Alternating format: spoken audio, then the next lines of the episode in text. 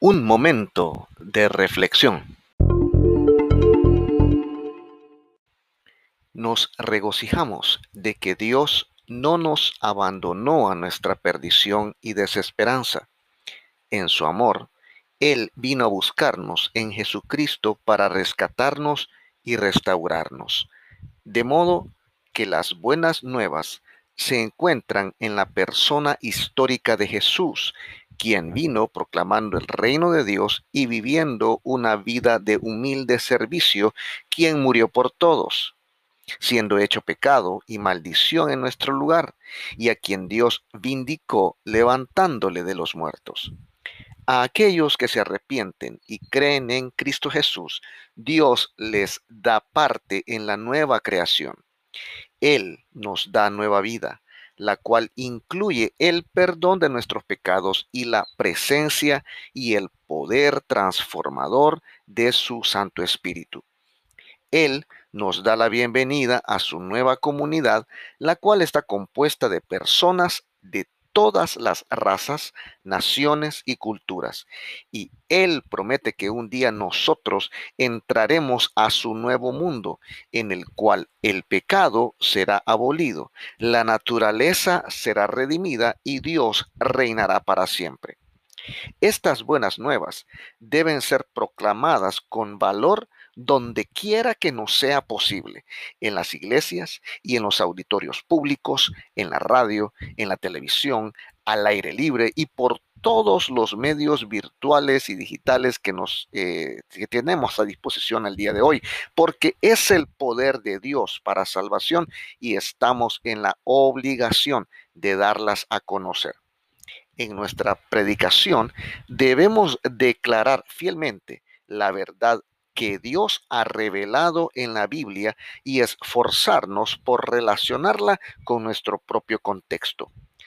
Debemos también afirmar que la apologética, esto es, la defensa y la confirmación del Evangelio, de acuerdo a lo que encontramos en Filipenses capítulo 1, versículo 7, es esencial para la comprensión bíblica de la misión y para un testimonio efectivo en el mundo moderno. Pablo discutía con algunas personas al margen de las escrituras con miras a persuadirlos de la verdad del Evangelio. Así debemos hacerlo nosotros.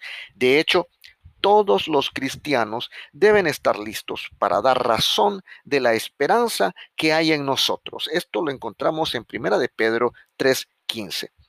Otra vez, Hemos visto el énfasis de Lucas en el Evangelio como buenas nuevas para los pobres. Y nos hemos preguntado, ¿qué significa esto para la mayoría de la población mundial, que son pobres, afligidos u oprimidos? Se nos ha recordado que la ley, los profetas y los libros de sabiduría, así como la enseñanza y el ministerio de Jesús, todos enfatizan la preocupación de Dios por los pobres en, recursos económicos y nuestro deber consecuente es el de interesarnos por ellos y protegerlos. La escritura también se refiere a los espiritualmente pobres, quienes miran solo a Dios para alcanzar misericordia. El Evangelio viene como buenas nuevas a ambas clases. Los pobres en espíritu, quienes sin importar sus circunstancias económicas se humillan ante Dios, reciben por la fe el don gratuito de la salvación. Para nadie hay otra manera de entrar en el reino de Dios. Los materialmente pobres y los desposeídos encuentran además una nueva dignidad como hijos de Dios y el amor de los hermanos y hermanas, quienes lucharán con ellos por su liberación de todo lo que los degrada y los oprime. Debemos arrepentirnos de cualquier descuido de la verdad de Dios en la Escritura y debemos comprometernos en realidad a proclamarla y defenderla también debemos arrepentirnos de no haber sido, de, haber sido más bien indiferentes al clamor del pobre y de, y de haber de verdad demostrado muy, muy, muy poca preferencia a los pobres.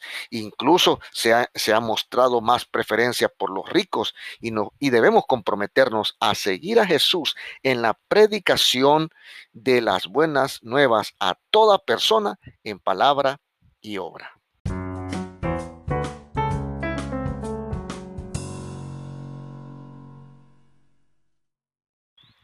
Gracias por haber escuchado el podcast de hoy, esperando que haya sido de bendición a su vida y le ayude a la reflexión sobre la vida en Cristo Jesús.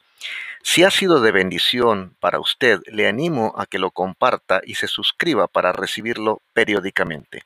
Un abrazo y hasta pronto.